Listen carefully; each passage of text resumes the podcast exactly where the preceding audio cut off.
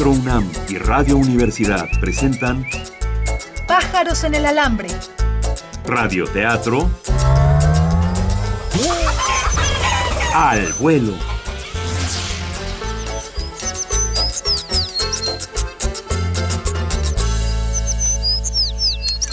Hola, ¿qué tal? Les mandamos saludos desde el estudio 1 de Radio UNAM. El día de hoy es 14, 14 de marzo del 2011. Estamos transmitiendo desde la Ciudad de México. Así es, mi querido y sonriente Juan Carlos Medellín. Estamos aquí en Pájaros en el Alambre. Recuerden, estamos de lunes a viernes a las 9 y media de la mañana, 2 y media y 12 de la noche en repetición. El día de hoy vamos a hacer una historia nueva con un género nuevo. Lo estamos haciendo aquí en vivo desde el estudio 1 de Radio UNAM. Señor Eh, director, ¿nos quiere recordar cuál es el estilo? Superhéroes. Gracias. ¿Y señor. cuál es el Gracias. ¿El estilo? Gracias por decir superhéroes, pero el estilo de la, de la historia es. ¿Superhéroes? Ah, Ah, perfecto. bueno, está bien. sí. Bueno, pues vamos a hacer una, una historia de superhéroes. Venimos simpáticos. Hoy venimos chista, de veras. Eh, pues retomando como, como toda esta, esta línea de Frank Miller en los cómics, como toda esta eh, idea de Christopher Nolan de- en el cine, vamos a hacer una historia de superhéroes muy oscura, muy negra, muy densa. Muy densa. Ok. Perfecto. Muy. Bueno, Muy densa. eso espero. Eh, pues nada, pues les pedimos también sugerencias sobre en ese sentido. Sí, señor director. Eh, Alejandro Gabriel manda una sugerencia que es Mano Negra. Mano negra. Mano Mano negra. negra. Ok. Perfecto. Podríamos usarlo para el título. Claro. Perfecto. Perfecto, señor. Está muy bien. Entonces, Mano Negra será el título de esta historia semanal de superhéroes. Pues vámonos. Vámonos a arrancar. Primera. Segunda. Y tercera llamada. Se levanta el vuelo.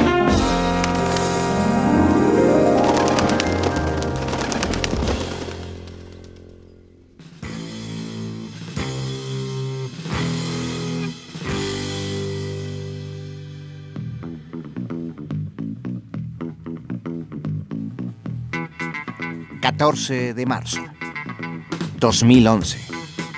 ...Ciudad de México... ...12... ...es la noche... ...ha comenzado el día... ...como todas las noches... ...en esta Ciudad de México... ...hay gente que decide... ...ir a robar... ...que decide hacer su actividad delictiva. Como todas las noches, Fernando Escamilla sale a trabajar, según él.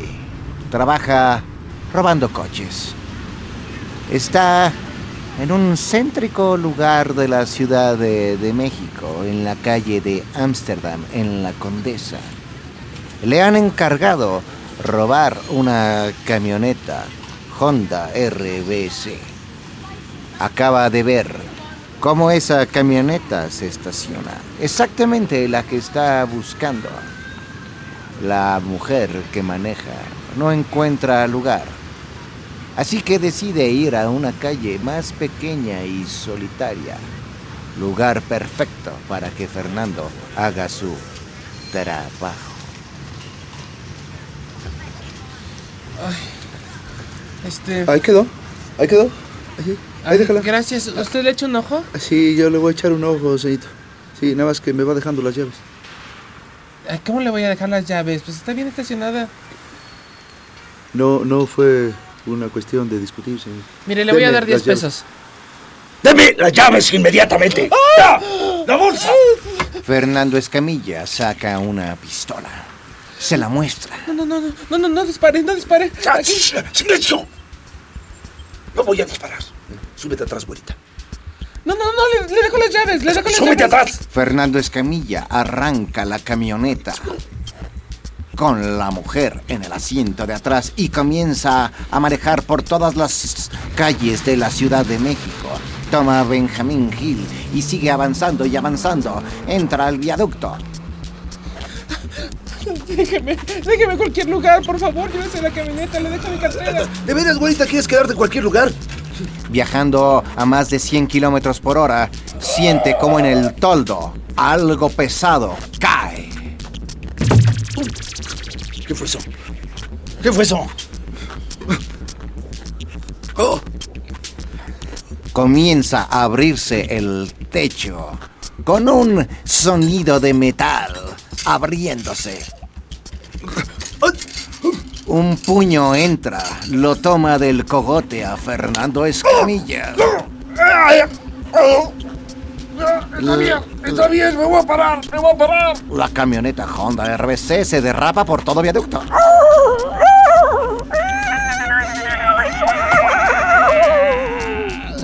¿Qué está pasando? Se detiene en seco.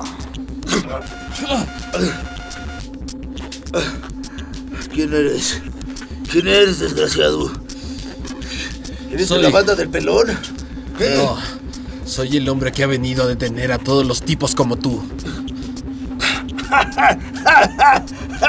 Un superhéroe. Oh, oh, eh. ¿Qué te parece eso, eh? ¿Te sigues riendo?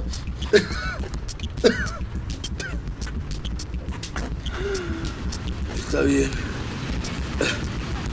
Pero no me entregues a la policía. Por favor, no me entregues a la policía.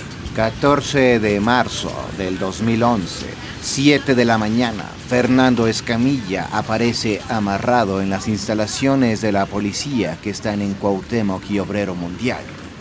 Al mismo tiempo, en un taller de Iztapalapa, Adrián, Adrián Romero, comienza su día.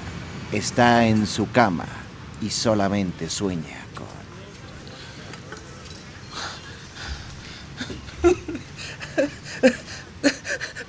Tengo que hacerlo. Tengo que hacerlo, perdóname, tengo que hacerlo. Ya tenemos que empezar a tapar ese pozo. Este, usted decida qué hacemos. Tápenlo. Ya oyeron, muchachos. A taparlo. Ah, lo que haberlo hecho desde hace cuánto, de veras, man. Sí. A ver, tráete atrás, cabo. Ese. Tráete para atrás. Para atrás. No, de ahí no sale nadie ya, ¿no? Adrián Romero despierta con un grito. Como ha despertado en los últimos 15 años de su vida con la pesadilla del pozo tapado. Regresamos con esta historia.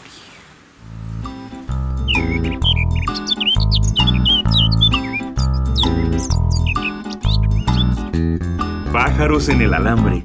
Estamos improvisando al aire un radioteatro. Nos detenemos tantito solo para agarrar más vuelo. Bueno, pues ya arrancamos. Arrancamos. Y con la primera sugerencia, Alejandro Gabriel sugirió Mano Negra como título. Bien, pues tenemos este, este, este arranque, es como, como, como todo arranque, es un poco eh, caótico. Tenemos eh, dos escenas, o cómo, cómo, cómo, Sí, cómo son dos escenas. Hay un crimen en progreso Ajá, que sucede en la Condesa. Es Fernando Escamilla robándose una camioneta ajá, y secuestrando a una mujer. ajá, ajá, ajá. Y le salvada por un ser misterioso. Un ser misterioso que Pero entrenado, ¿no? Porque te cayó encima de la camioneta, abrió el toldo y... Lo que sí es que, digo, rescataron a la mujer, pero el seguro de la camioneta sí va a estar medio... Sí, no, güey, no pudo salvar a todos, ¿no? No puedo salvar al toldo, sobre No, todo. pero Al toldos. Aunque ahora ya va a tener un quemacocos. muy Es bonito. muy bonito. Ajá, sí. Y una pesadilla Y una pesadilla. en Iztapalapa. Eh, Pues, pues, ¿algo más? Este, bueno, Alejandro, por favor, mándanos un mail con tus datos para que recojas tu premio. Este, no tenemos más indicaciones del director, no, creo que no, ¿verdad? Pues Vamos con mensajes de nuestros patrocinadores. mensajes de nuestro Ajá, y patrocinador. regresamos a la historia. A continuación, un espacio exclusivo para los mensajes de nuestros patrocinadores.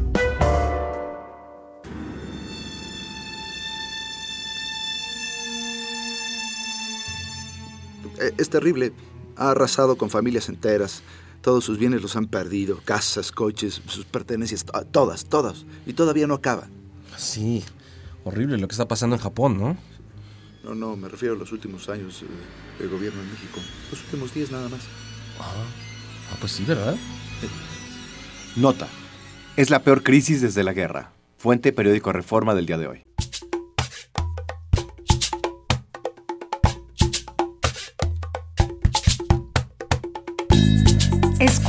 Pájaros en el alambre y estás con esta parvada que se da vuelo improvisando. Regresamos a la historia.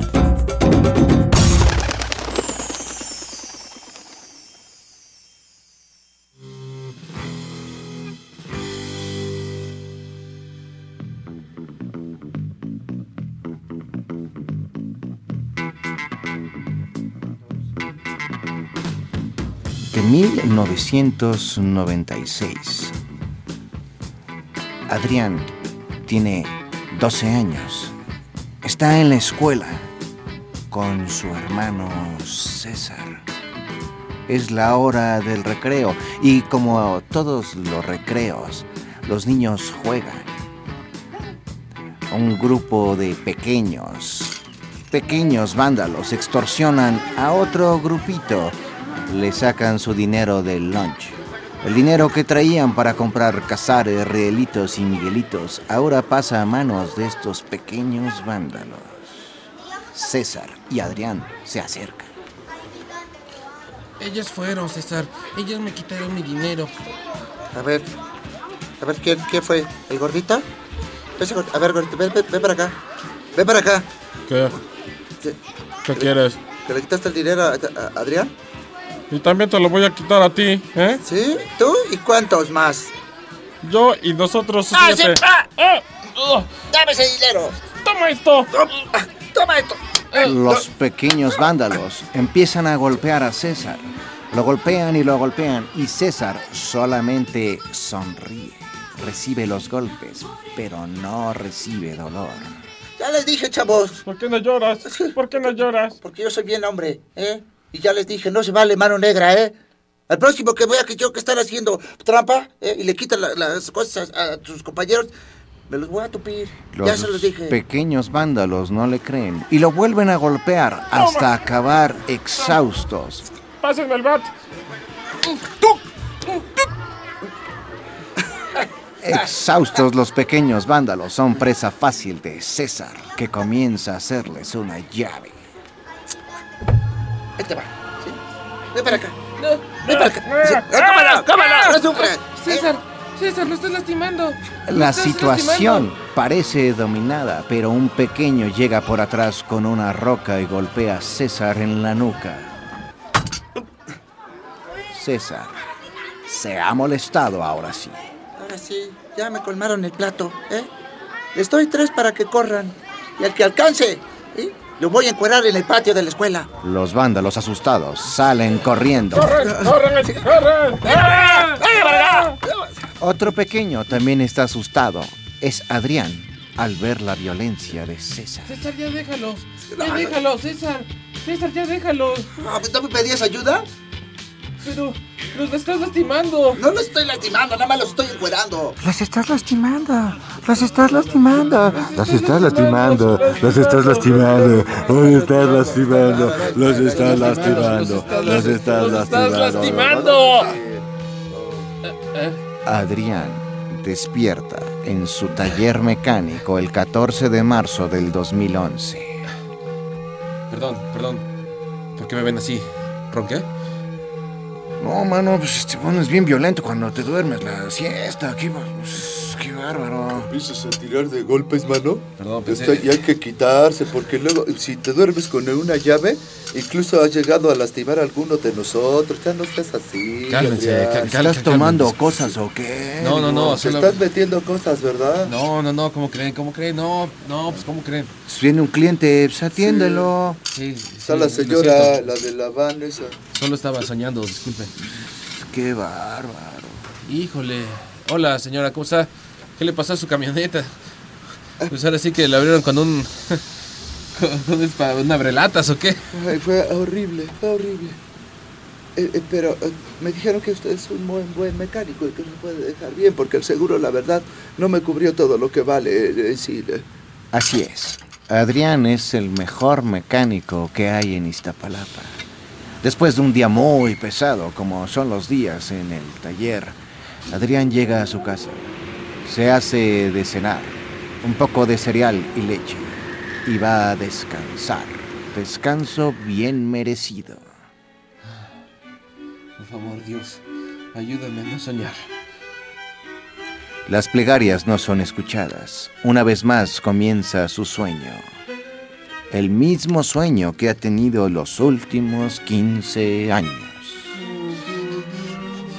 ¡No te sueltes! ¡No te sueltes, César! ¡No te sueltes! ¡Te tengo! ¡Te tengo! ¡Te tengo! ¡No te sueltes! ¡Ah! ¡Te me estás resbalando! ¡Sube, César, sube! No me sueltes, hermano. No me sueltes. ¡Te me estás resbalando! ¡Te me estás resbalando! ¡No! ¡César, lo siento! Joven, tenemos que tapar ese pozo. Es un peligro para toda la comunidad. Sí, joven, ya es así tarde. Vamos a cambiar de turno y tenemos que tapar el pozo, señor. Hay que taparlo, joven. Lo siento mucho. Está bien, tápelo. Esto es su decisión, ¿no? Usted nos dijo que lo tapáramos. Tráigase, trascabo. A taparlo. Tráigase, vamos acá. No, de ahí no sale nadie. Ni Dios Padre. César cayó en un pozo. Adrián decidió taparlo. Y este sueño es recurrente cada noche en la cabeza de Adrián. Volvemos.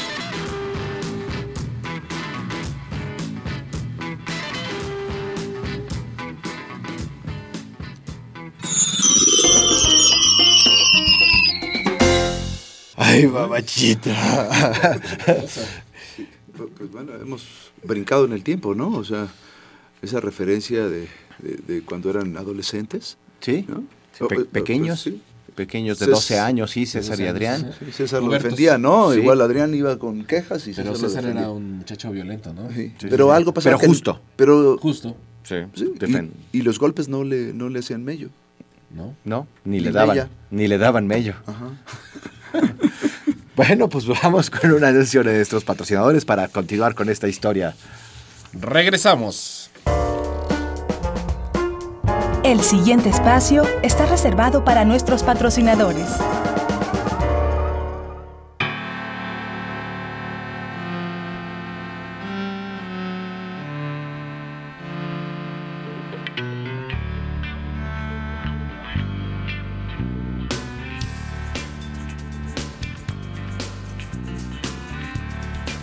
Estarás aquí por mucho tiempo. Gracias, Rita Guerrero. Buen viaje.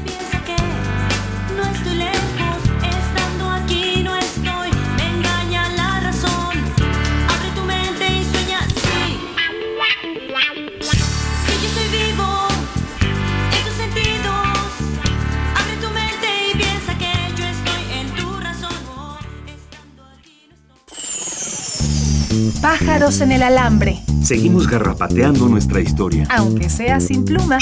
De volada.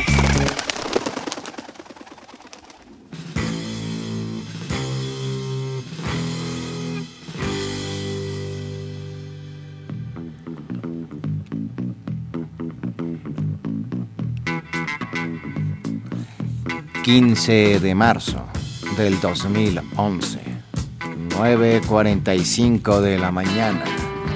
Adrián va a visitar a su padre, la única persona con la que él puede conversar tranquilamente, su confidente, su amigo, su padre. Va a visitarlo al hospital donde se encuentra recluido. Como todas las visitas que le hace Adrián a su padre, lleva una lulú de grosellas y una guajolota de tamal verde. Las pasa escondidas, pues están prohibidas. Hola. ¿Cómo estás, papá? Un poco mejor, Adrián, con esta mascarilla de oxígeno. Eh, ya es mi fiel compañera. ¿Cómo, cómo te tratan? Perdóname, estoy ido. ¿Qué te pasa, Adrián? Eh, La verdad es que yo ya voy de salida y no importa cómo me traten. Deja quitarme la mascarilla. Ah, Te traje. Te traje tu lulú de grosella. ¿Te gusta? Sí, déjamela aquí debajo de la... Mm, y traje de una cama. torta de tamal para mí. Ah. Mm, No seas cruel, Adrián. No seas cruel. Aquí está, hombre, aquí está tu torta. Tu guajolota. Sabes que si se entera que te estoy pasando esto, nos van a sacar a los dos de aquí y tú necesitas esto. Yo no puedo pagar el hospital. Entonces voy a gritar para que me saquen. ¡Mi hijo trae guajolota! cállate. Buenas tardes, este, Ah, soy la enfermera del turno de, la- de- de- de las 10. de- de- ¿Me dijeron en las guajolotas? No, eh, no, no, no, no, señorita. No, señorita, no. Bueno, Eh, ah, así le decíamos a unas mangueras que utilizábamos en los carros de bomberos, las guajolotas. la guajolota, Sí, ay, sí, ay, qué interés. Es que su papá nos cuenta unas historias de cuando era bombero, qué bárbaro. Su papá es, es un héroe, él papá sí es- es un es un héroe. verdadero es héroe, un sí. verdadero héroe, de verdad, de carne y hueso. Ustedes Todos son los- las heroínas Ay, aquí, ay, don señorita. José. Bueno, se la dejo, ¿eh? Hasta luego, que tenga buen día. Cuídese mucho, ¿eh? Todos los hombres de mi familia han sido héroes, ¿no? Pues, tal parece. ¿Y tú? He estado pensando en él, papá. Te atormentas todo el tiempo. Todos los días lo sueño. Nunca te conté yo. Aquella terrible tarde en San Juan Ixhuatepec. En el 84. ¿San Juanico? Así es. Yo apenas estaba cambiando de rango como bombero. Que ahí lo vi, acurrucadito, tratando de cubrirse debajo de un cascarón que milagrosamente cayó un un trozo de uno de los tanques que reventaron. Ahí estaba él abajo. Apenas se podía mover. San Juan y Zuguatepec. Estamos en el 19 de noviembre de 1984. 5.45 am, tiempo del centro. Suena una terrible explosión.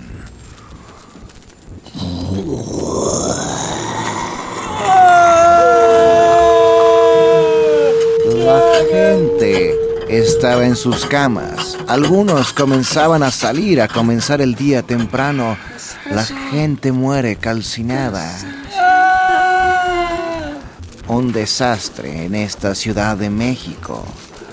Nos despertamos con esta terrible noticia. En una casa completamente quemada, completamente destruida, solamente cenizas quedan. Déjelo, señora, déjelo. Salve su vida, déjelo. Déjelo. Momentos después llegan los bomberos. Tomen las guajolotas. Tenemos que apagar el incendio. Tú, toma el lado oeste. Yo voy mientras por ese, por ese niño. Uno de esos bomberos es José Romero. José. Ven, ven, chiquito, ven. En esta casa calcinada, todo está destruido, pero hay un niño que no tiene un solo rasguño, un bebé, un crío. ¿Dónde está la mujer que preguntaba por su hijo? Murió. Murió José. No te preocupes, llevaremos a este niño a servicios del gobierno. Servicios infantiles. No sé cómo se llama el departamento. Al orfanato, pues. Ok, tú encárgate de lo demás. Yo, yo voy a llevarlo a salvo. Hiciste este un buen niño. trabajo. Ese niño no tiene un solo rasguño, ¿eh? En cambio tú. José no puede llevarlo a un orfanato. José ve los ojos de este niño que necesita y pide ayuda. José se lo lleva a su casa para que sea junto con su hijo Adrián, su familia. Ven, chiquito, ven. No te preocupes. Vas a estar bien. ¿Quieres decir que César no era mi hermano? Así es, Adrián. Así es, y te lo digo ahora porque sé que me queda poco tiempo. Muy poco tiempo. Ante esta revelación, Adrián se va contrariado y confundido a su taller. No se pierdan el capítulo de mañana de esta historia, Mano Negra.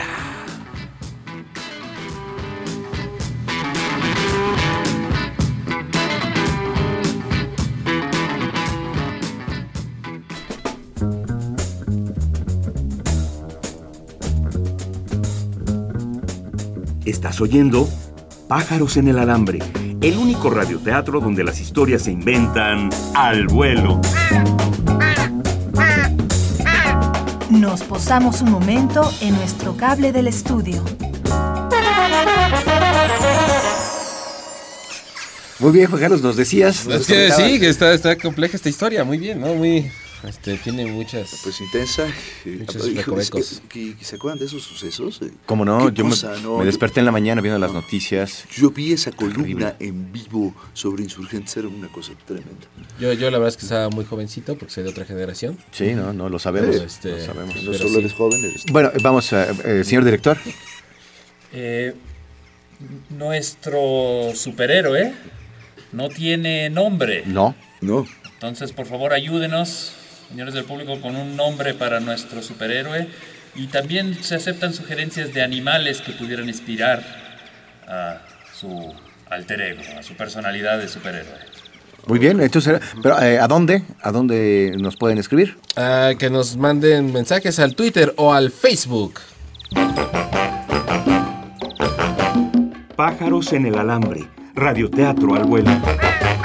Estamos en Facebook, Pájaros en el Alambre, cada palabra empezando con mayúscula, en Twitter, www.twitter.com, diagonal pájaros alambre. y nuestro correo electrónico es pájarosalambre.gmail.com.